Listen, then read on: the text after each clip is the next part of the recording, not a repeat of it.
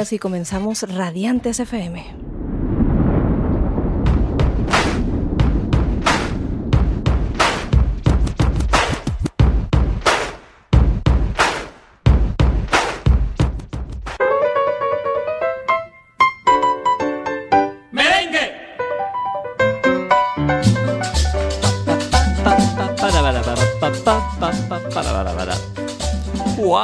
Madre mía, cómo nos despertamos hoy aquí en Radiantes FM con estas mezclas tan buenas que hace la gente de producción, yo no sé.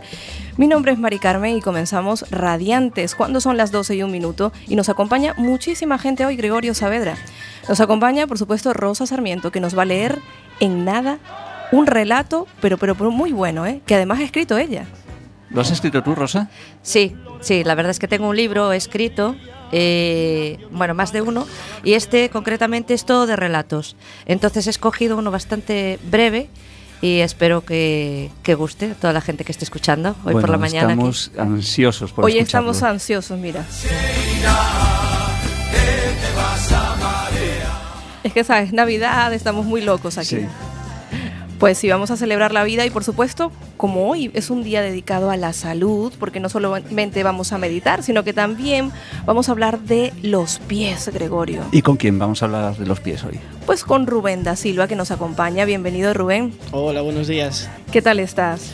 pues con un día espléndido y aquí con muchas ganas de escuchar las historias de mis compañeras y, aportar un, poquito sobre la reflexología podal. Además contar que Rubén, eh, bueno, está dentro de la oferta de ocio del Ágora del Foro Metropolitano también, que es una oferta de ocio que la ciudad desconoce y que es muy interesante, por eso está aquí con nosotros Rubén da Silva. Vamos a ver, entonces también nos acompaña Vanessa Saas, que nos va a hablar sobre las habilidades sociales. Bienvenida, Vanessa. Hola, buenas tardes. ¿Qué tal estás? Buenos días. Muy bien, hoy hace un día precioso. Muy contenta de estar aquí. Pues qué bien. ¿Y nos vas a hablar sobre la escucha activa? Sí, sobre la escucha activa, sobre la asertividad, que es un tema interesantísimo y muy útil, defender los derechos propios. Pues sí, y también nos acompaña Manoli, con ella vamos a despedir el programa y este año 2016, porque es el último programa de este año de Radiantes, porque vamos a hacer una meditación, una meditación sahaya. ¿Es correcto? Sí, efectivamente. Luego haremos un ejercicio de meditación y esperemos que, nos relajemos todos y que lo pasemos muy bien. Nos relajaremos, saldremos el programa casi flotando, pero eso será cerquita de la una de la tarde. ¿A quién más tenemos? Bueno, tenemos a Mónica Google, que no puede faltar Mónica Google. en nuestro programa. Hola, buenos días. ¿Qué tal, Mónica? Bien, un poco acatarrada hoy. Bueno, bueno. Pues qué bien que estamos así de contentos y como estamos tan contentos nos vamos con el canca. ¿Sabes quién es el canca? ¿Te suena? Sí, un poquito, pero cuéntanos. Eh. Pues esta canción se llama Volar. Porque sabes una cosa, volar, volar no vuelo, pero hago muchas cosas más, ¿eh? Pero flotar, flotas. sí, sí, sí. Volar, volar, volar, no vuelo. Volar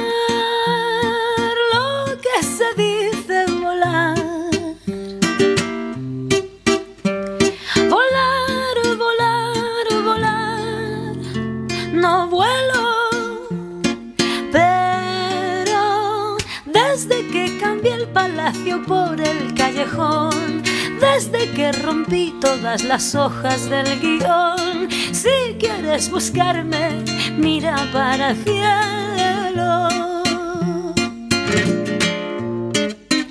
Pero desde que me dejé el bolso en la estación y le pegué fuego a la tele del salón, te prometo hermano que mis suelas no tocan el suelo. Solté todo lo que tenía y fui feliz. Solté las riendas y dejé pasar. No me ata nada aquí, no hay nada que guardar. Así que impulso y a volar. Lo que se dice volar. Volar, volar, volar. No vuelo. Volar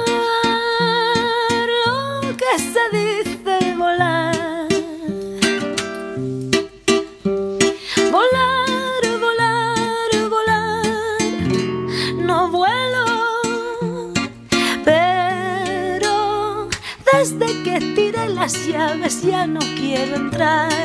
Desde que quemé las naves y aprendí a nadar. Si quieres buscarme, mira para el cielo. Pero desde que olvidé el teléfono en un bar, desde que no tengo nada parecido a un plan, te prometo, hermana, que mis no tocan el suelo. Solté todo lo que tenía y fui feliz. Solté las riendas y dejé pasar.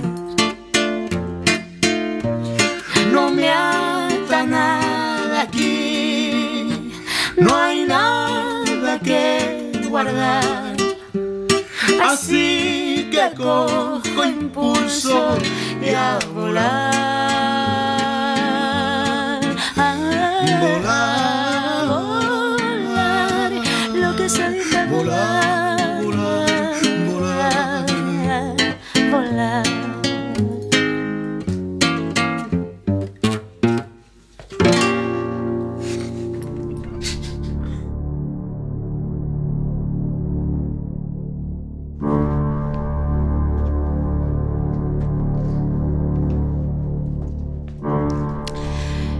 Viento.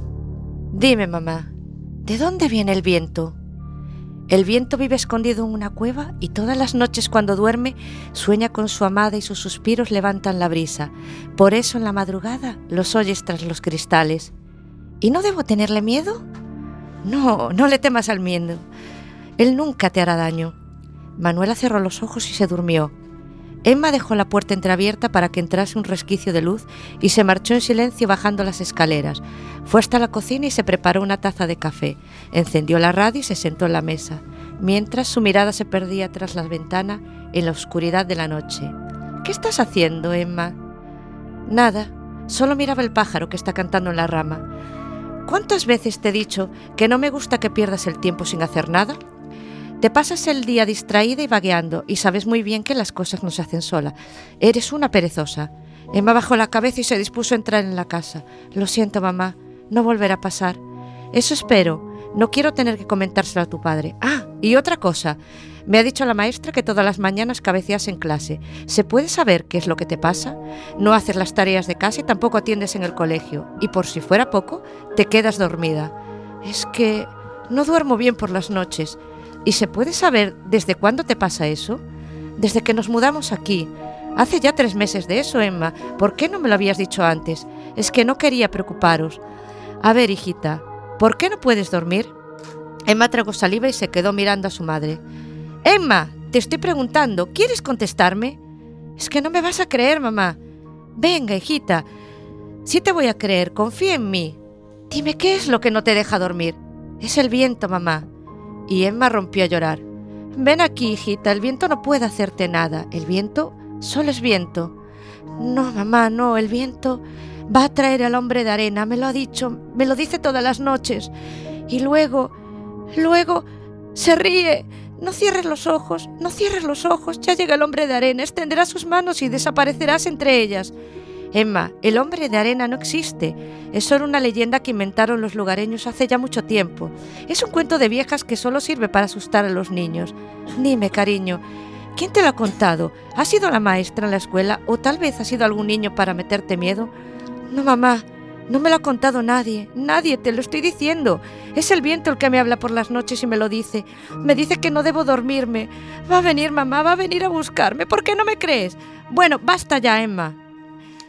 No quiero volver a oír esas tonterías. Tienes demasiada imaginación. Quiero que te saques esas cosas de la cabeza. Sí, mamá, te lo prometo. Te prometo que no volveré a hablarte del viento. Está bien, hijita, eso espero.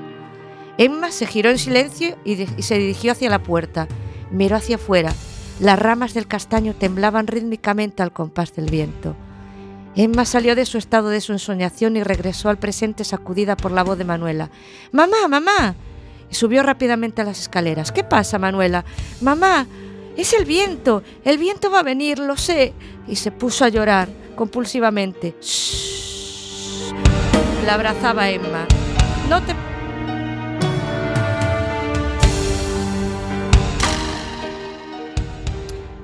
No te preocupes, hijita, yo estoy aquí, no te preocupes. Pero es que está llegando, mamá, está llegando, lo sé.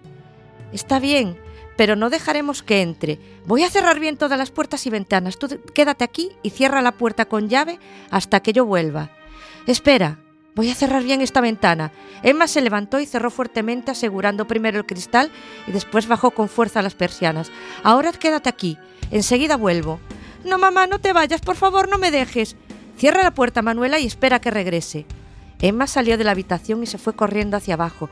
Aseguró todas las puertas y ventanas, el viento aullaba afuera y un sudor frío le recorría el cuerpo. No puede ser, no puede ser, pensaba. No puede ser que la historia se repita de nuevo. Dios, a mi niña no, a mi niña no. Emma se acostó en silencio, no sin antes cerciorarse de que la ventana estaba bien cerrada, pero dejó la luz encendida mientras abrió el libro y se dispuso a continuar leyendo. Al cabo de media hora lo cerró y apagó la luz. Se tapó hasta la cabeza y cerró los ojos. ¡Pum! ¡Pum! ¡Pum! Ya viene de camino. Se acerca, se acerca, se está acercando. Emma sintió un escalofrío recorriéndole la espina dorsal. Se irguió incorporándose mientras el corazón le latía tan aprisa que parecía querer salírsele del pecho. Un silencio sobrecogedor se cernía sobre la habitación. Emma respiraba con dificultad la respiración entrecortada, las manos sujetando fuertemente las mantas, los ojos completamente abiertos. Tragó saliva procurando no hacer ningún ruido. Estaba a punto de gritar, pero sabía que no podía hacerlo, no debía hacerlo. Eso significaría poner a sus padres en peligro. Tenía que pensar en algo y debía hacerlo rápido. Date la vuelta, gírate y dale la espalda. Si no le temes no podrá hacerte daño. Si no le temes le vencerás. Emma se giró y dándole la espalda a la ventana comenzó a susurrar. No te tengo miedo, no te tengo miedo, no te tengo miedo. El hombre de arena estaba tras el cristal acariciándolo. Lo atravesó y se coló en el dormitorio como una voraz lengua de arena. No te temo, no te temo, no te temo, repetía Emma. Un suspiro helado se posaba sobre su hombro. Se giraba lentamente. Nada. El viento había cesado. Todo era calmo. Por fin la había vencido. ¿Pero habría sido para siempre? Emma subió las escaleras y llamó a la puerta. Manuela, Manuela, soy mamá. La puerta se abrió y la niña corrió a abrazarse a su madre. Mamá, mamá, tengo miedo. Lo sé, cariño, no pasa nada. Emma se acurrucó a su lado y le susurraba. Ahora no haga ruido. Si no puede oírnos, tampoco podrá vernos. Olfatea el miedo, ¿sabes? Le gusta saborearlo, pero nosotras podremos con él. Yo estoy contigo y no va a pasar nada. Solo se oían los gemidos del viento. El reloj iba desgranando el tiempo y los minutos se sucedían despacio, demasiado despacio. Emma no se atrevía a cerrar los ojos. Ya te vencí una vez, pero sabía que volverías. ¿Crees que ahora soy más vulnerable, verdad? ¿Crees que esta vez me vencerás? Pero estás equivocado. Sé que vienes a por mi hija. No te la llevarás porque yo estoy con ella. Tu frío corta como el cristal, pero no estoy asustada. Me he hecho más fuerte, la vida me ha hecho más fuerte. Entra, ven a buscarnos, te estoy esperando. Te he esperado mucho tiempo. Emma abrazaba a Manuela fuertemente y le dijo, ahora tienes que ser fuerte. Nos vamos a dar la vuelta las dos juntas y le vamos a dar la espalda a la ventana. Tú confías en mí, ¿verdad, cariño? Tú sabes que mamá no va a dejar que nunca te pase nada. Manuela miraba a su madre y asentía en silencio. Bien, Ahora repite conmigo, no te tengo miedo, no te tengo miedo, no te tengo miedo. Emma abrió los ojos, todo estaba en calma. El sol alumbraba tras las cortinas y el despertador sonó justo en ese instante. Mamá, mamá, hola, mamá. Manuela abrió la puerta con fuerza y corrió hasta la cama de su hija. Dando un salto se instaló a su lado. Hoy quiero que me hagas para desayunar tortitas con nata y zumo de naranja. Está bien, cariño. Si mi princesa quiere tortitas, tendrá tortitas. Respiró profundamente, se levantó y se acercó al espejo, mirando sus ojos.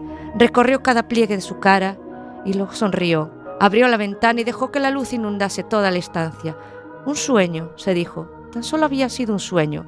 El mismo sueño que se repetía desde hacía ya algún tiempo, pero un mal sueño al fin y al cabo.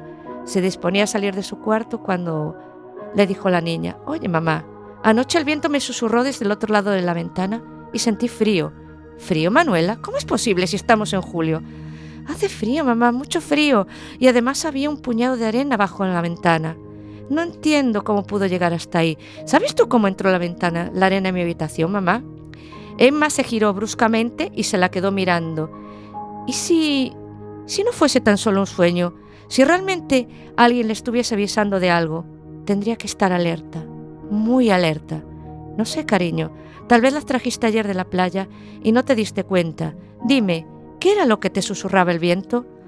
No sé, mamá, solo lo oía en mis sueños, pero tú me dijiste que no le tuviera miedo. Creo que quería venir a buscarme para jugar conmigo. ¿Crees que podremos ir también a la playa? Claro, iremos a la playa. Anda, ve a desayunar. Emma cerró la puerta tras de sí. La brisa se colaba en la habitación, mientras fuera mecía plácidamente las ramas del castaño.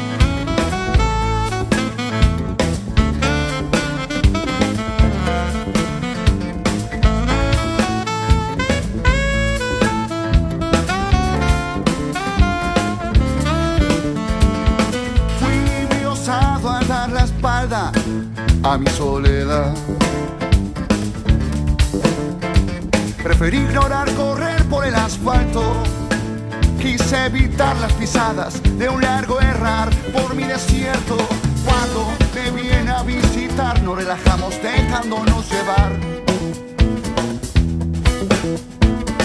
Hemos rozado el infinito, sentí la paz y que todo es posible que nada está tan mal.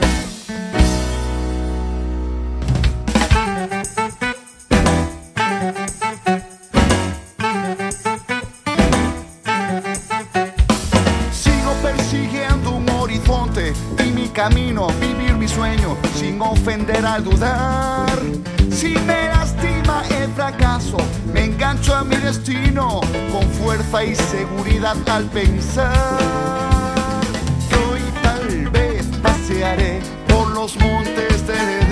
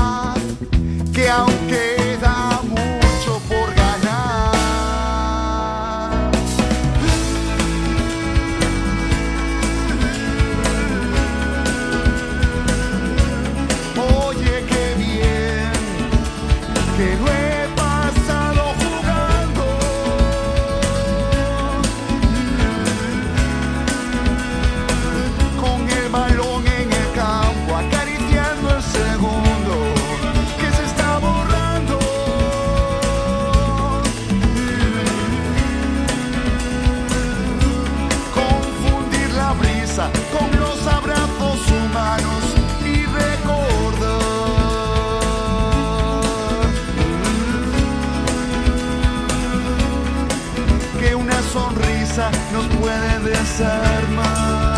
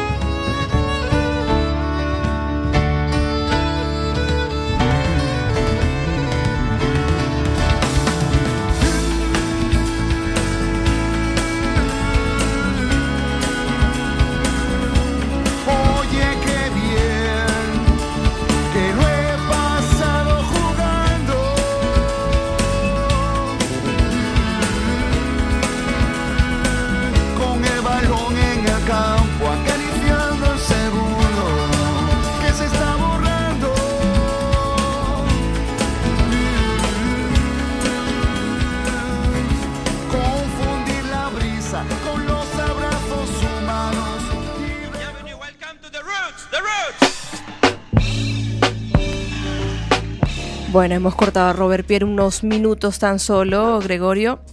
Sí, porque yo tenía que sacarme todas las arenillas que hay aquí alrededor del suelo, que no sé de dónde habrán salido. Estoy lleno de... De, de, arenas, ¿no? Sí, minúsculas. Bueno, es que estamos en, en la costa, Gregorio, es normal, ¿no? No, y aparte tuve como un mal sueño, ¿sabes? Sí. Y aparte después de aquel relato, madre mía. Oh, calla, calla, calla que ha leído Rosa Sarmiento. Pues muchísimas gracias, eh, Rosa, por participar aquí en Radiantes. Bueno, espero que eh, haya sido tan gratificante para el oyente como para mí eh, haber narrado este, este relato en breve. Pero tú sabes, Mari, que Rosa, aparte de estos relatos, parece que está preparando una novela para publicar a principios del año que viene. Pues sí, ¿y qué nombre llevará esta novela? Pues la novela se titula Roswen y se mueve en el terreno de la fantasía. Entonces, eh, digamos que es un poco complejo de explicar el argumento, pero eh, es, es un poco, metafóricamente hablando, es, mueven entre, entre, las dos aguas, entre los dos mundos, el real y el imaginario. Mezclamos aquí eh, muchas vidas, confluyen muchos personajes que se mueven en, distintos mundos y, bueno, yo confío en que sea un relato enriquecedor, que la gente se anime a comprarlo y que realmente guste y disfruten sobre todo los que compren el libro eh, de, su lectura. Estoy muy ilusionada con este proyecto y cuando tenga concretada ya fecha de presentación espero poder eh, deciroslo en, directo en otra ocasión, si me volvéis a invitar, claro. Por supuesto que sí te vamos a invitar, porque sabes una cosa, eh, yo pienso que todo este tipo de relatos eh, estimula la imaginación, no sé qué pensarás tú Gregorio, pero seguramente nos facilita, ¿verdad?, el entrar en esa creatividad infinita que tenemos todos los seres humanos. Por eso es que está muy bien leer. Yo no sé si la estimulan a mí, a mí lo, que, lo único que me ha dejado es con un miedo, yo ya no sé si voy a salir ahora a la calle o no, o me voy a meter directamente en camita y no voy a salir de ahí. La verdad es que el viento, y dime tú aquí en Coruña que el viento es uh. tela marinera, ¿no? Como para salir y abrir la ventana. Dios mío, Dios mío. Pero sabes una cosa que vamos cambiando así como somos en radiantes, como la vida misma cambia continuamente, porque así es la vida entonces por eso tenemos aquí a Rubén da Silva con nosotros. Otra vez lo presentamos. Rubén, bienvenido. Muchas gracias. Gracias por estar aquí. Y como habíamos anunciado en redes sociales, eh, tú eres eh, reflexólogo. Además de eso, pues tiene muchísimos estudios en lo que es el cuerpo físico, porque eres graduado de la, de la INEF, ¿no? Sí, licenciado. Licenciado y por supuesto nos va a hablar de esos secretos que guardan los pies. Entonces vamos a ver, cuéntanos un poquito así más o menos lo que tú haces en el fórum. ¿Qué podemos conseguir con un taller eh, en el Fórum Metropolitano? Bueno, lo haces en el Ágora especialmente, pero ¿qué podemos conseguir nosotros al inscribirnos en este taller? ¿Qué beneficios? Pues mira, eh, es muy sencillo, es decir, la, la, idea principal es acercar o informar a los usuarios, pues en este caso de la zona próxima al Ágora, de qué es la reflexología podal. Es decir, es para mucha gente es algo desconocido, es algo que nunca han escuchado hablar y, nunca han tratado nada en relación con los pies. Entonces, el primer objetivo sería eh, explicar qué es la reflexología y intentar hacerlo de una manera práctica. Es decir, combinando pues un poco de actividad física, movimiento, todo, todo, todo se hace descalzo y, y que sus pies vayan empezando a tomar contacto con la tierra, ¿no? a estimularse. Pues mira qué interesante, sobre todo porque yo creo que es una de las partes del cuerpo muy olvidadas. Si nos damos cuenta, muchas veces yo pienso que no, o sea, las manos es algo que tenemos que lavarnos las manos continuamente, pero el tema de los pies, ¿cuántas personas eh, ponen en remojo, vamos a hablar así todo muy coloquial, en remojo nuestros pies y le hacemos unos masajitos? Mira, por ahí Manoli dice que sí que lo hace, no lo sé, Manoli, ¿tú pones en remojo tus pies? Pues sí, señora, todas las noches y con sal, agua con sal. Agua con sal. Pues mira qué bien, mira y si qué es en el mar, fenomenal, mejor todavía. Muchísimo, es verdad que sí. Bueno, aquí tenemos por eso a Rubén que nos va a ir eh, descifrando. Eh, ¿Qué hay de cierto en todo esto que dicen que los pies pues guardan, eh, digamos, por ejemplo, reflejan otras partes del cuerpo, hígado, riñón? muchas personas tienen incluso pegado en sus, en sus armarios. Yo conozco gente, pues esta típica fotografía que pusimos en redes sociales donde aparece riñón, corazón. ¿Qué hay de cierto en esto, Rubén? Pues es verdad, o sea, todo lo que tengamos tanto en la planta como el dorso, como en las dos caras de los pies laterales, eh, tenemos reflejados múltiples territorios reflejos que van a estar eh, en directa relación con mi propio organismo. Tanto el pie derecho como el pie izquierdo, en realidad, si nos paramos a verlos, son distintos, pues reflejan las dos caras de mi cuerpo, ¿no? La parte izquierda y la parte derecha. Entonces sí que está directamente mm, inervado a través del sistema nervioso eh, los órganos, los huesos, los músculos, todas las vísceras y no solo la parte física, ¿no? que siempre nos solemos quedar en, lo físico, sino en lo emocional también. hoy en día todas las emociones nos, bueno, nos atacan por todos lados, desde que nos levantamos hasta que nos acostamos, y los pies también reflejan eh, estados de ánimo, emociones, va cambiando durante el tiempo. No es lo mismo una persona estresada que no, que no lo esté. Entonces los pies, aunque parezca que no, tienen una evolución, tienen un cambio y una historia que contar. ¿no? Entonces, una de las partes más, bueno, yo considero fundamentales de la reflexología podal es intentar centrarnos en la persona, en cómo ha ido evolucionando ese pie, intentando a través de la comunicación, eh, pues eso, ir sacando aquellas cosas que, que le vienen de atrás, ¿no? Y que hoy en día por, eh, bueno, todos nos lo echamos a la espalda, ¿no? Y, al fin y al cabo la espalda es la que lo sufre y, y bueno, cuando vamos cargando con ello, al, al, final llega un momento en que explota y tenemos que buscar una solución. Entonces, sí que la reflexología aquí me gustaría decir que tiene un punto muy, muy favorable hacia ello, ya que tanto problemas de espalda como problemas de hombros, de cuello, cadera, que, muchas veces está en relación a esas emociones y no única y exclusivamente en lo físico. Entonces, a mí me gusta enseñar reflexología partiendo de esa base, ¿no? de que lo importante es la persona y lo importante es cómo esté esa persona. Entonces, eh, eso, la reflexología no trata enfermedades, no trata patologías, sino que trata las personas. Entonces, una persona no es igual a otra.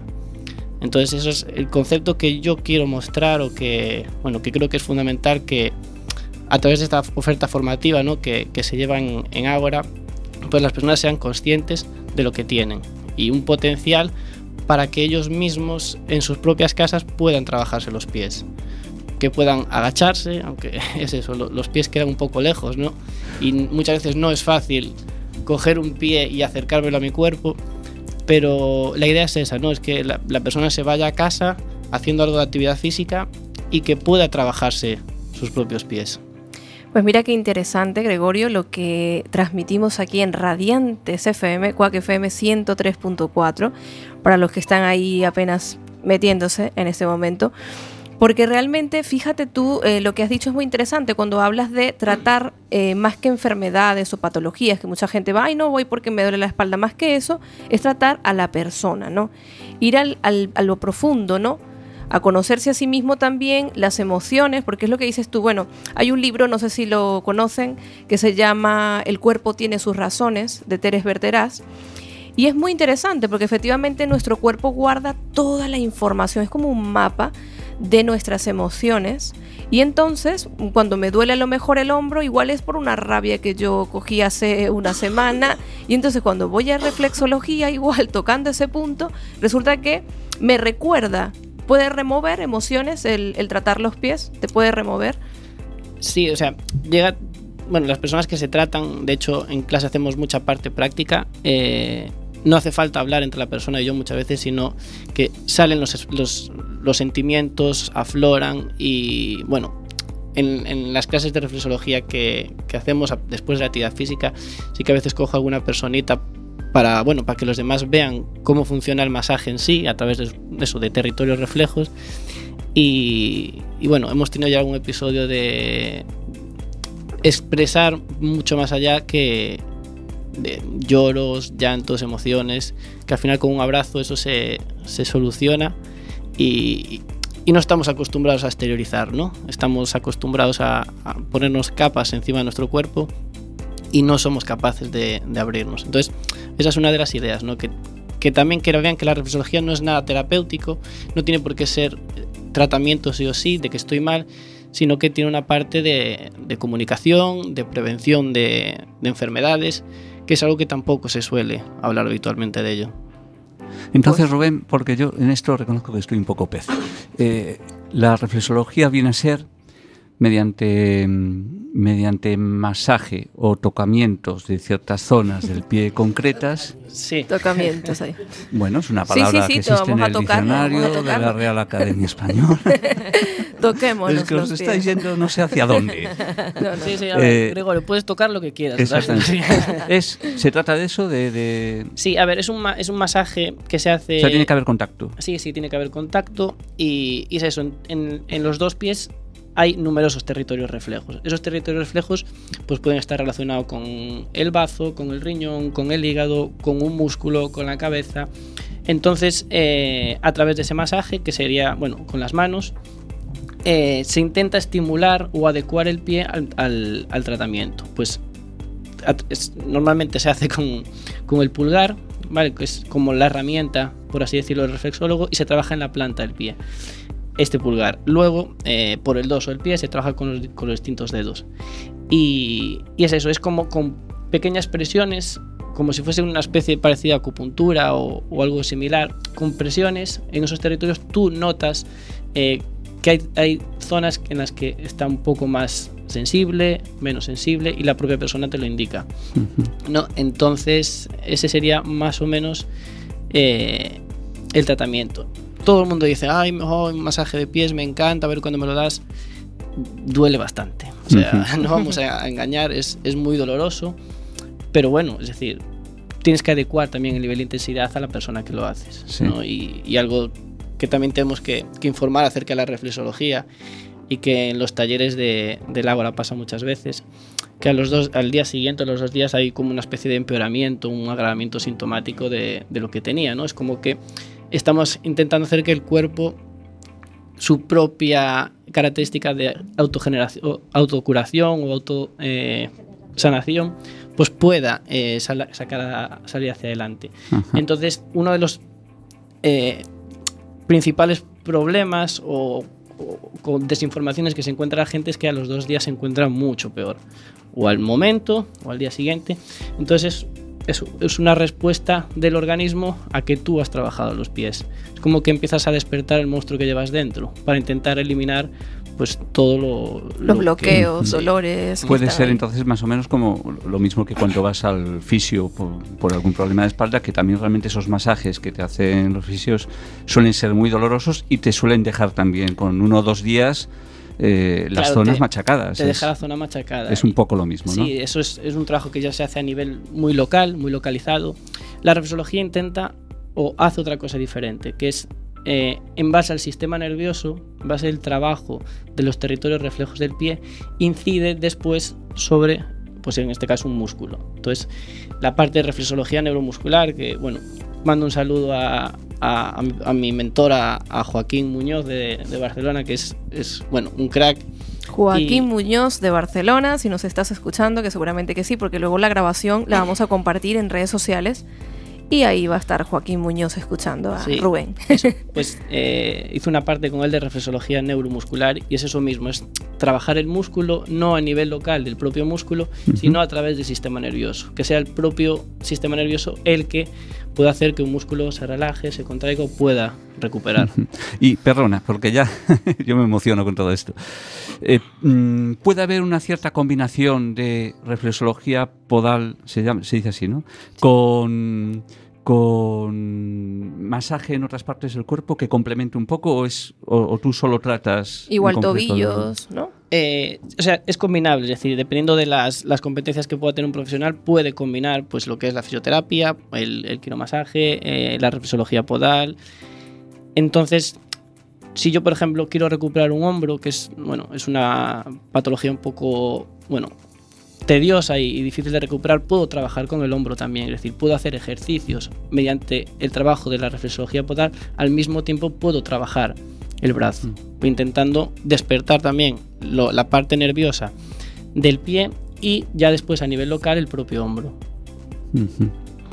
Pues mira qué interesante. Sí, alguien me, bueno, creo que era Ana. Sí, no, No, es Vanessa, Vanessa. Vanessa, Vanessa. sí, que quería contar, ¿no? Te Sí. comenté antes.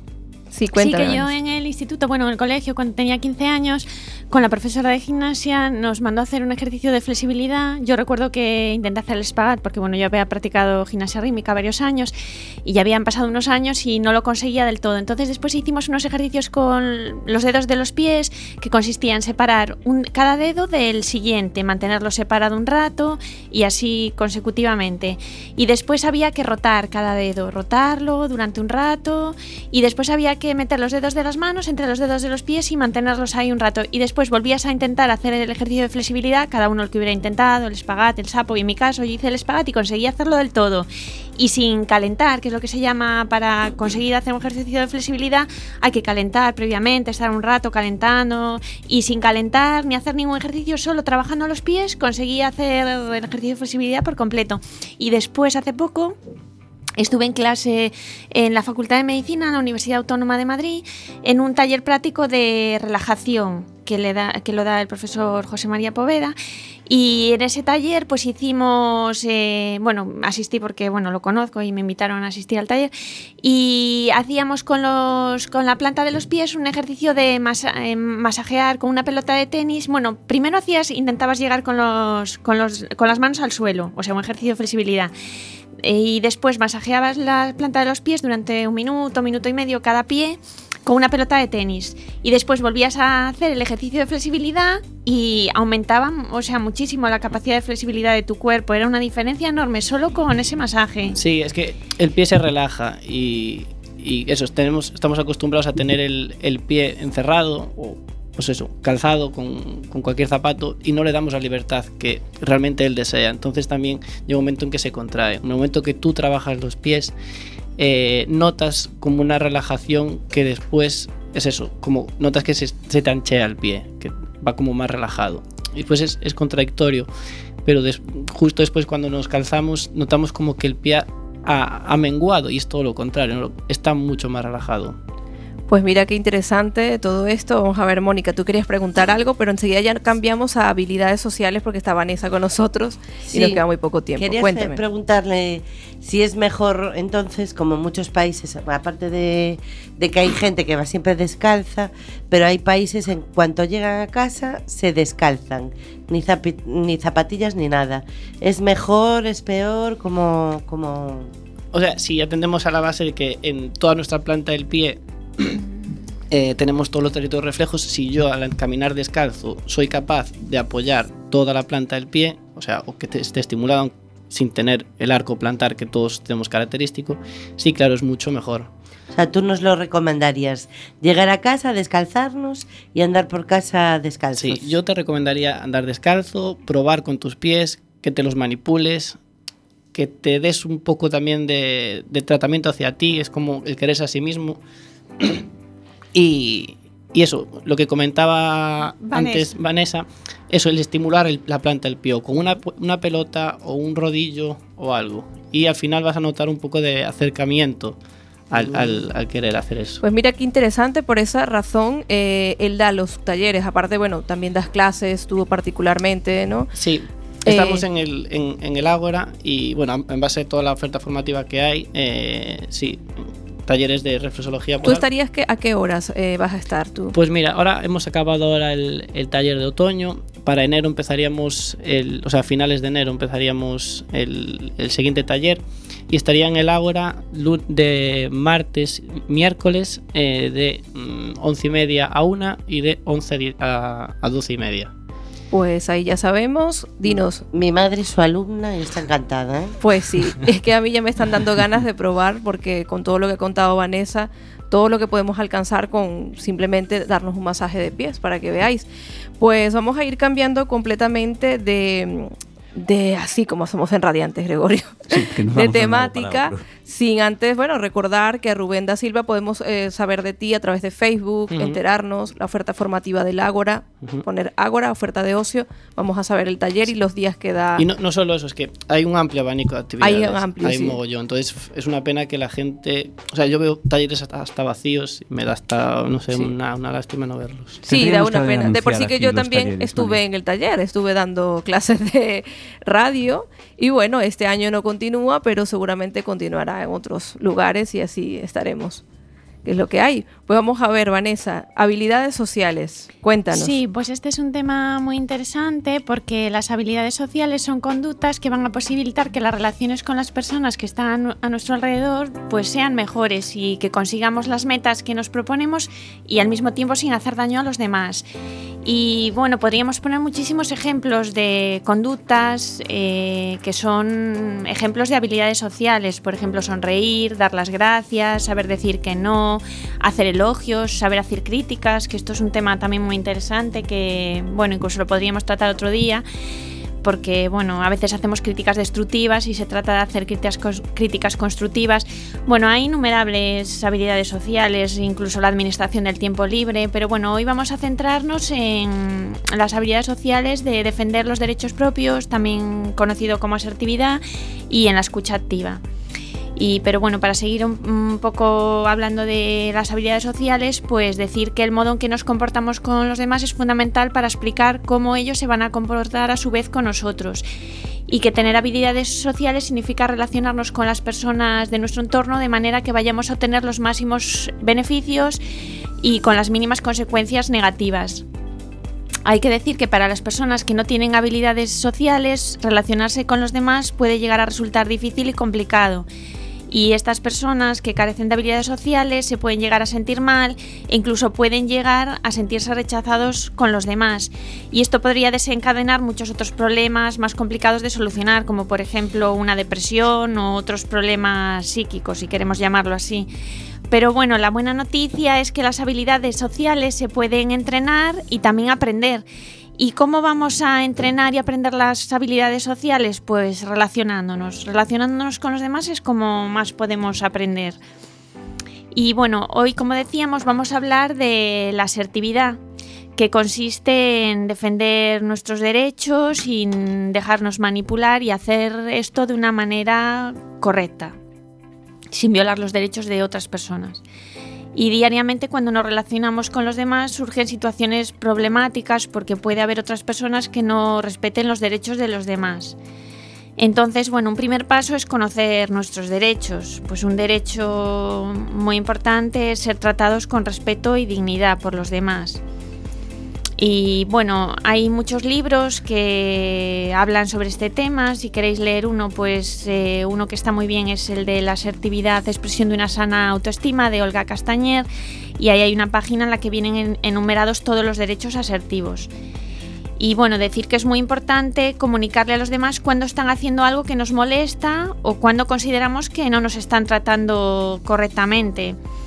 Y hay tres estilos para relacionarnos con los demás y según elijamos uno u otro va a tener distintas consecuencias en nuestras relaciones. Por ejemplo, si somos demasiado ofensivos o agresivos, pues es más probable que los demás nos vayan a responder también de una manera a su vez agresiva.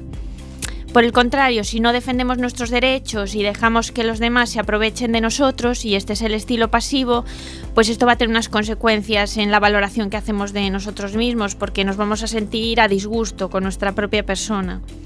Si por el contrario lo que vamos a hacer es exponer la situación que nos molesta, siempre teniendo en cuenta los derechos de los demás, esto es decir, pues esto me molesta pero sin agredir, pues este es el estilo asertivo y la gente va a saber qué es lo que no nos gusta de su conducta, qué es lo que nos molesta y lo va a poder tener en cuenta para otras ocasiones y esto va a tener como consecuencia que nos vamos a sentir más felices con nosotros e incluso que nos vamos a valorar más. Pues mira qué interesante de verdad que nos trae hoy Vanessa eh, Sass. Muchísimas gracias por participar aquí en Radiantes. Vamos a seguir ahondando, por supuesto, en estos temas porque son muy interesantes, muy importante defender nuestros derechos, como ya lo ha dicho, ser asertivos. Y son temas que ahora mismo se están llevando tanto en empresas como en los colegios porque hace falta educarnos a nivel de inteligencia emocional ser cada día más inteligentes a nivel emocional.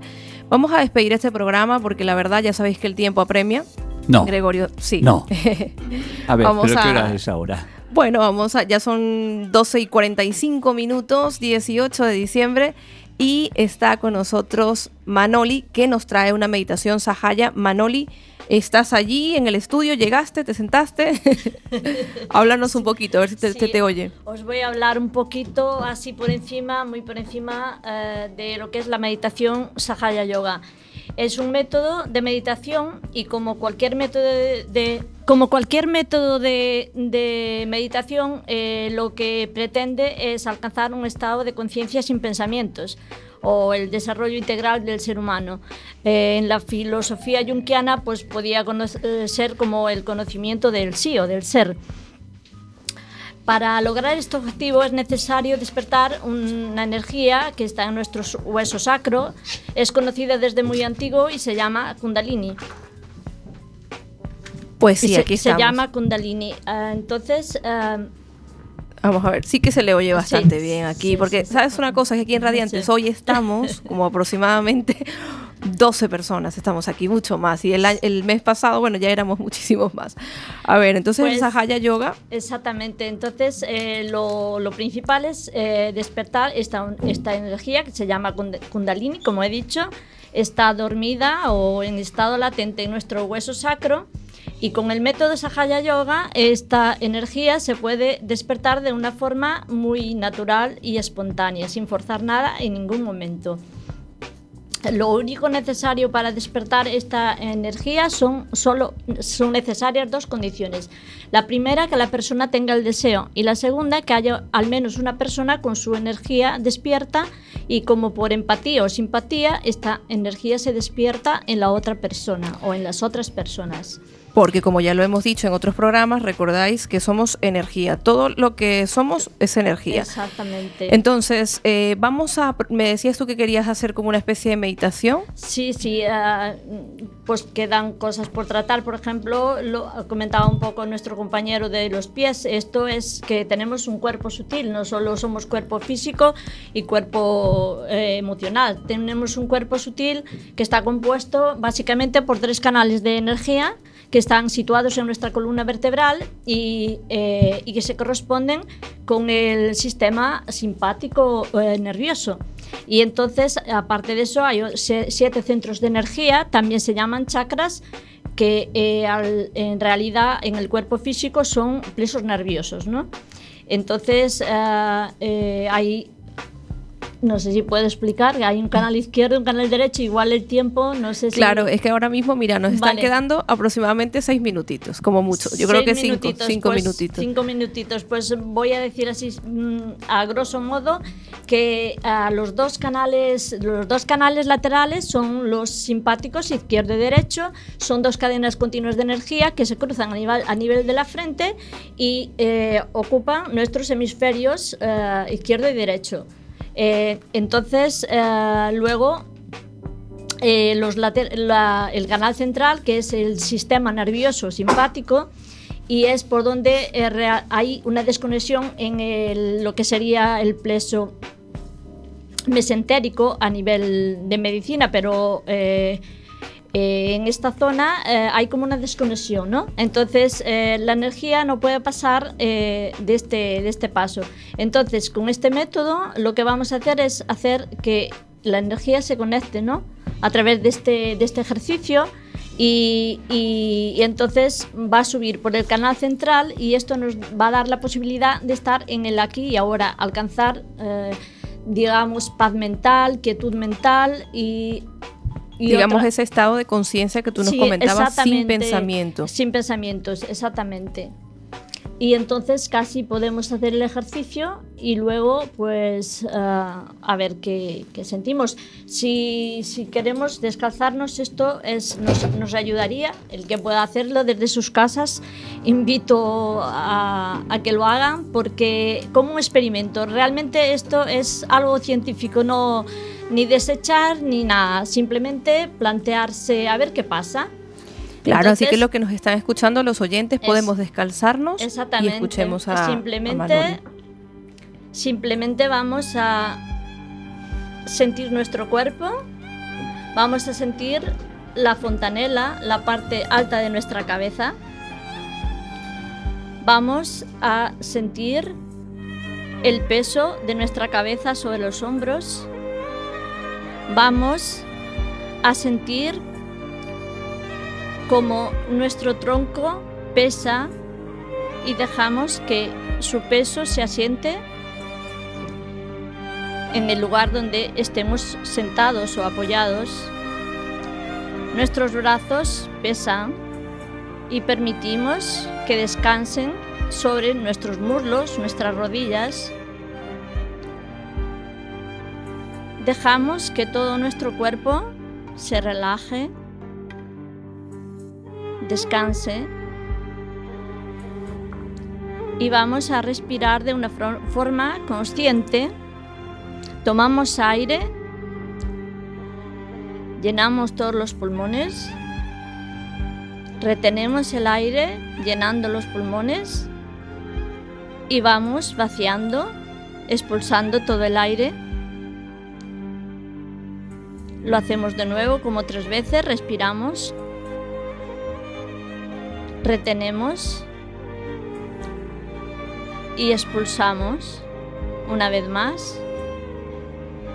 Respiramos y vaciamos todo el abdomen. Ahora vamos a poner la mano sobre nuestro corazón. Vamos a sentir nuestro corazón con la palma de la mano derecha sobre nuestro corazón. Vamos a sentir cómo palpita nuestro corazón.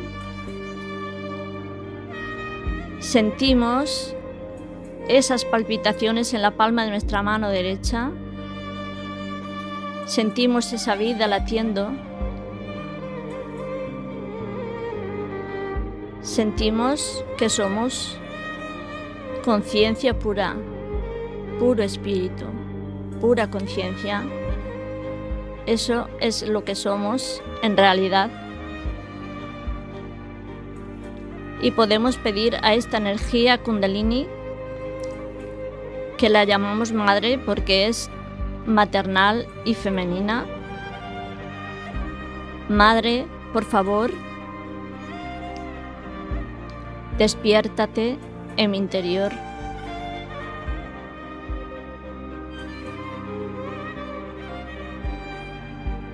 Interiormente podemos repetirlo. Madre, por favor, despiértate en mi interior.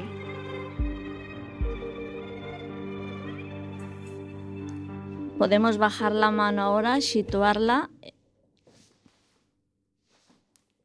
Sí, Bajamos la mano bajo las costillas en la parte izquierda, la mano derecha en la parte izquierda y aquí vamos a decir, Madre, por favor,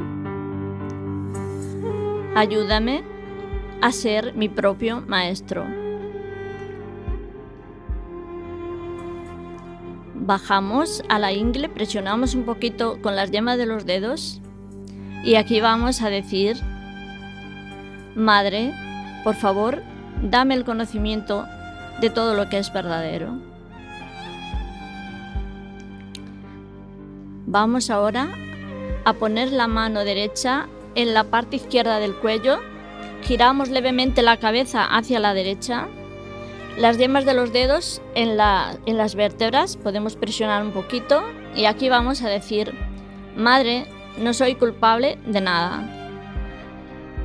Soy responsable de mi vida, de mis errores, pero no soy culpable de nada. No soy culpable. Bajamos la mano y ahora llevamos nuestra atención y nuestra mano a la frente. Ponemos la mano en la frente, presionamos un poquito por los laterales y vamos a decir de todo corazón, Madre, perdono todo a todos, incluyéndome a mí misma. Madre, perdono todo. Lo dejamos y llevamos nuestra atención y la palma de la mano derecha a la nuca. Dejamos que la cabeza se descuelgue un poquito hacia atrás y aquí vamos a decir, Madre, si he cometido algún error consciente o inconscientemente en contra de mi evolución, por favor, perdóname. Madre, yo me acepto tal y como soy. Ahora lo dejamos y llevamos nuestra atención, toda nuestra atención ahora y la palma de la mano sobre nuestra fontanela, donde los bebés no tienen hueso, Entonces presionamos un poquito sobre la fontanela, hacemos unos giros de derecha a izquierda o en sentido del reloj. Y aquí vamos a decir también con todo el deseo, Madre Kundalini, por favor, establece mi conexión con el todo, con el universo, con el cosmos. Madre, por favor, dame mi realización o mi yoga, es lo mismo. Unión, yoga, es lo mismo. Unión Yoga. Y bueno, Manoli, qué bonito vamos a despedir el programa de hoy sintiendo todo lo que estamos sintiendo en este momento, cuánta energía hay en este momento. Por favor, podríamos poner la mano solamente por encima de la cabeza, la primero la mano derecha, como un palmo por encima de la cabeza y ver qué sentimos.